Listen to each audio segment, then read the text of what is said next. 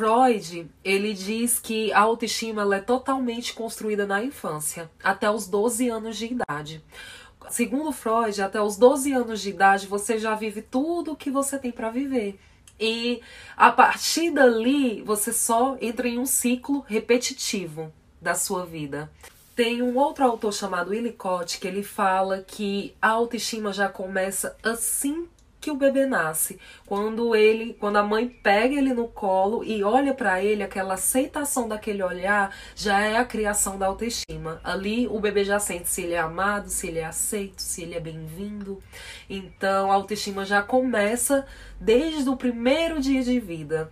É, diante disso, eu queria convidar você a rever sua autoestima. Eu falo isso porque, coincidentemente, teve uma época em que eu estava lendo um livro que falava sobre autoestima e o meu marido também estava lendo um livro que falava sobre autoestima. E a gente sempre senta para conversar sobre aquilo que a gente está lendo, que a gente está vendo naquele momento. E por coincidência, a gente conversando e falando os conteúdos de cada livro, eu acabei descobrindo que eu tinha baixa autoestima. Então, por que eu falo isso para vocês? Porque nossa autoestima reflete muito na criação dos nossos filhos. Então, a gente tem que começar a ver por nós, ir lá na nossa criança interior e saber o que, o que a causa da nossa baixa autoestima. Mas como entender se a gente tem baixa autoestima? Bom, existem alguns comportamentos é, que a gente acaba tendo no nosso dia a dia, na nossa vida, que eles nos mostram se nós temos ou não baixa autoestima. É, inclusive, eu vou falar sobre alguns deles e vou citar o meu, de como eu descobri que eu tinha baixa autoestima. É, um deles é a dificuldade em falar não. Quando a gente tem baixa autoestima, a gente tem dificuldade de colocar o nosso não. É, eu conheço várias pessoas que fogem é, de falar não, inclusive até para os filhos. Tem pessoas que nem atendem uma ligação, é porque vai me pedir alguma coisa e eu não quero dizer não. Eu não quero que eu não, eu não quero dizer que eu não quero fazer. Um outro ponto também é a ausência de convicção. E aí é onde eu ia falar para vocês o meu ponto. É, eu sempre estava perguntando. É, até pra uma roupa. Tipo, comprar, ligava para minhas irmãs e dizia: Olha, essa roupa é bonita, essa roupa tá bem, essa roupa é legal. É, ou algo que eu fosse fazer um trabalho, qualquer coisa, eu perguntava: E aí, o que é que você achou? Eu sempre precisava da opinião do outro. A minha opinião não era o suficiente para mim. Então, isso me mostrou o quanto eu tinha baixa autoestima. E eu fui resgatar no meu passado, na minha infância, para entender de onde que vinha isso. E eu descobri que essa minha dificuldade, ela se deu por conta das comparações que eu sofri na infância. É, nós somos quatro irmãs, eu tenho três irmãs, e nós somos uma escadinha, né? Idades muito próximas, então a gente teve muitas comparações entre a gente não tanto das pessoas de fora como no nosso meio familiar. Às vezes, o pa, às vezes meu pai, minha mãe, sem maldade, comparava e assim acontecia. Então, como eu descobri isso, hoje eu melhorei muito essa questão, porque quando a gente tem a consciência, a, a gente consegue melhorar. O fato de saber é, nos ajuda a mudar. Outras dificuldades. É, tem gente que tem dificuldades na mudança.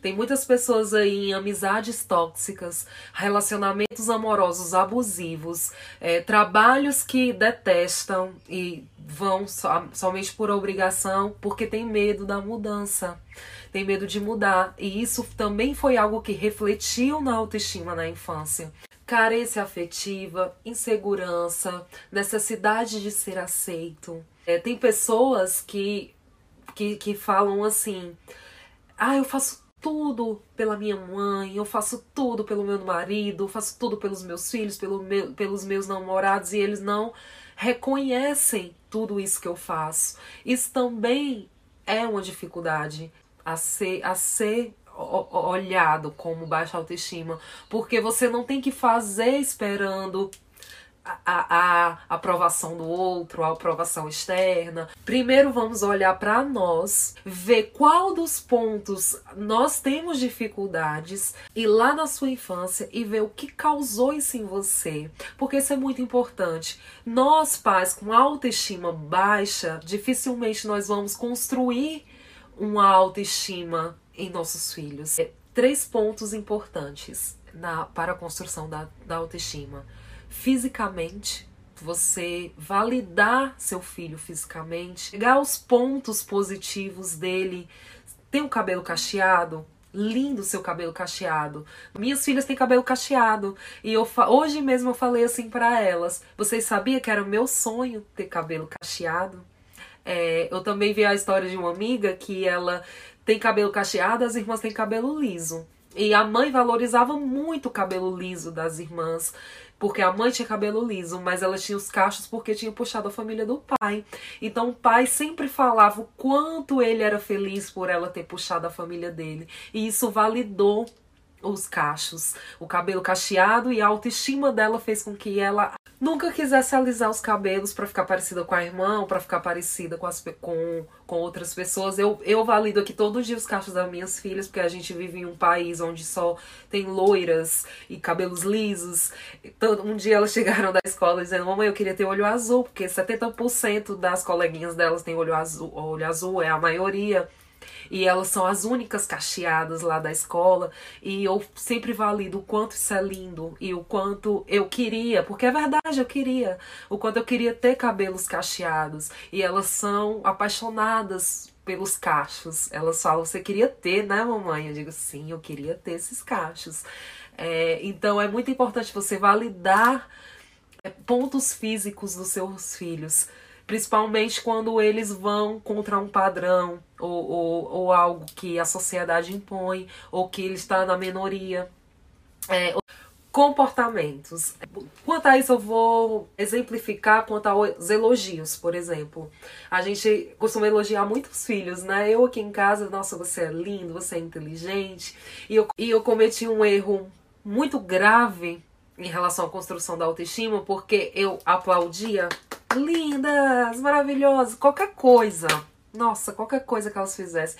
A gente estava outro dia na piscina e ela estava fazendo uma bobagem, dando umas cambalhotas. Fala, olha mamãe, o que eu faço? Tá. Eu, uau, você arrasa. Gente, isso é péssimo pra autoestima. Porque não tem nada pior do que você receber um elogio por quando você não tem um mérito, né?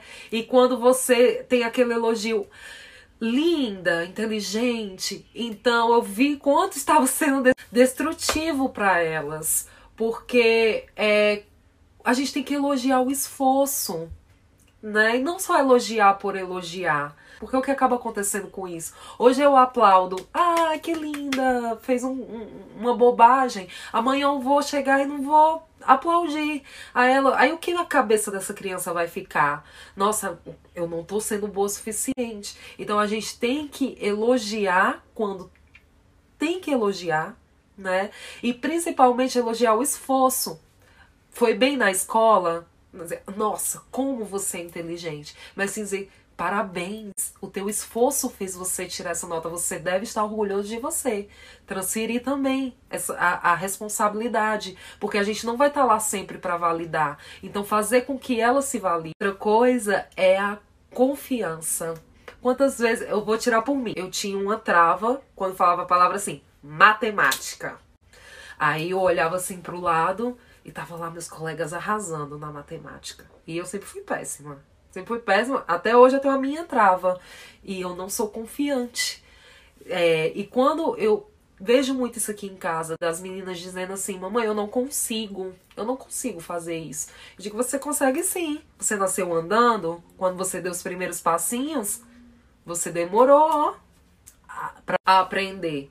E tudo que você pratica, você fica bom. O pai delas é que fala isso, fala isso direto para elas. Se você praticar, você fica bom. Você vai ser o que você quiser, porque só vai depender de você fazer, de você praticar. E é com tudo, é com tudo, inclusive para você que tá ouvindo isso agora. É, você, a gente também, se a gente praticar, a gente faz o que a gente quiser.